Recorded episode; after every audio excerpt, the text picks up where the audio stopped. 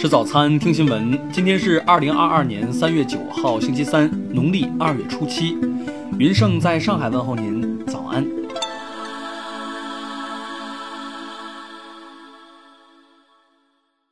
首先来关注头条消息。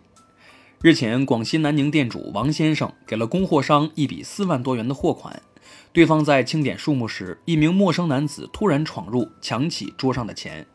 由于事发突然，供货商起先甚至以为是熟人闹着玩儿，经旁人提醒后，才动手抓住该男子。在周围商户帮助下，迅速将其控制住后报警。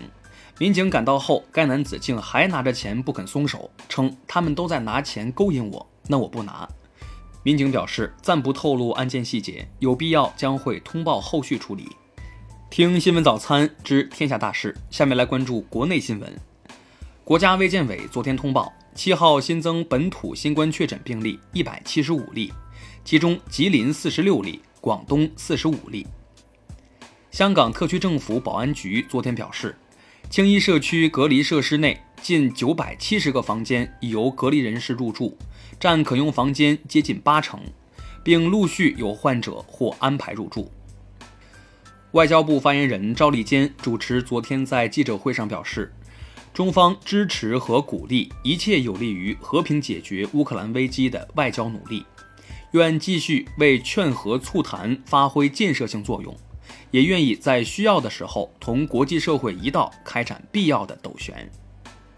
最高法昨天在工作报告中指出，对残害妇女、儿童、老年人等挑战法律和伦理底线的犯罪，论罪当判死刑的，依法判处并核准死刑。坚决维护法治权威。最高法指出，人民法院强化人权司法保障，依法宣告五百一十一名公诉案件被告人和三百八十三名自诉案件被告人无罪。最高检工作报告中提及，二零二一年检察机关起诉洗钱犯罪一千二百六十二人，同比上升百分之七十八点五。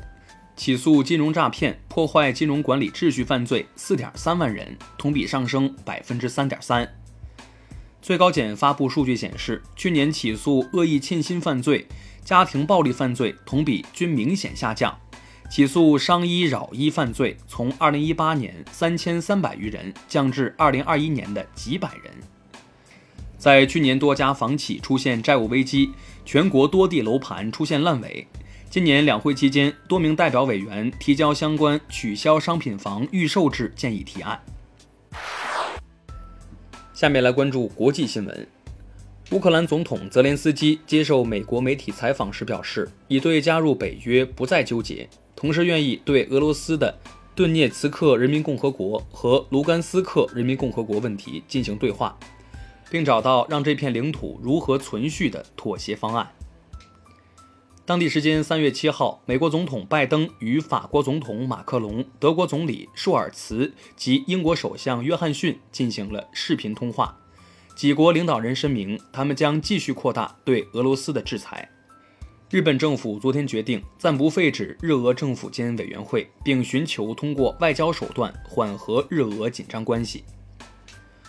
韩国联合参谋本部昨天通报。一艘朝鲜警备巡逻艇当天上午穿过海上北方界限，追赶南下的船只，遭到韩国海军快艇示警射击后返回。当地时间六号，印度靠近巴基斯坦的边境安全部队发生官兵内部冲突，造成五人死亡，一人受伤。当地时间七号，菲律宾总统杜特尔特签署法案，将最低性同意年龄从十二岁提高到十六岁。以保护未成年人免遭强奸和性侵。七号，韩国执政党共同民主党党首宋永吉在大选拉票途中被人用锤子砸伤头部，在医院进行紧急缝合后，昨天出院，继续助力该党总统候选人李在明的拉票活动。昨天，英国下议院前议长博考因欺凌下议院工作人员而被标准监管机构认定有罪。并被中心禁止进入议会大楼。下面来关注社会民生新闻。近日，网传一名女子在上海一商场试衣间产子。昨天，上海警方透露，网传内容不实，该女子路过商铺为新生婴儿买衣服被拍下。苏州张家港大乐透1.17亿大奖得主黄老伯在中奖18天后终于现身领奖。黄老伯透露，因为当地疫情紧张，全家人决定保险起见，延迟赴南京领奖。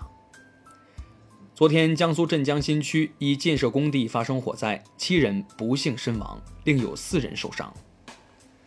近日，网曝天津一给学校服务的配餐公司厨房环境恶劣。昨天，有关部门通报涉事公司吊销营业执照，并处分八名监管人员。长沙市三十三岁的女子冯某因经常遭受其父亲的家庭暴力，日前法院根据申请依法向其发出人身安全保护令。最后来关注文化体育新闻。据足球报报道，申足俱乐部已向队员发出了通知，球员可以自行转会或商谈租借。巴黎圣日耳曼昨天公布了欧冠八分之一决赛迎战皇马第二回合的大名单。此前在训练当中受伤的姆巴佩在列，拉莫斯因伤无缘面对老东家。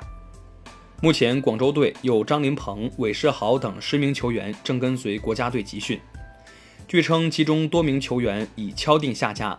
新赛季球队将从恒大足校补充数十人进入一队。据港媒报道，原定于四月十七号举行的第四十届香港电影金像奖受到第五波疫情影响，有消息指会延至六月举行。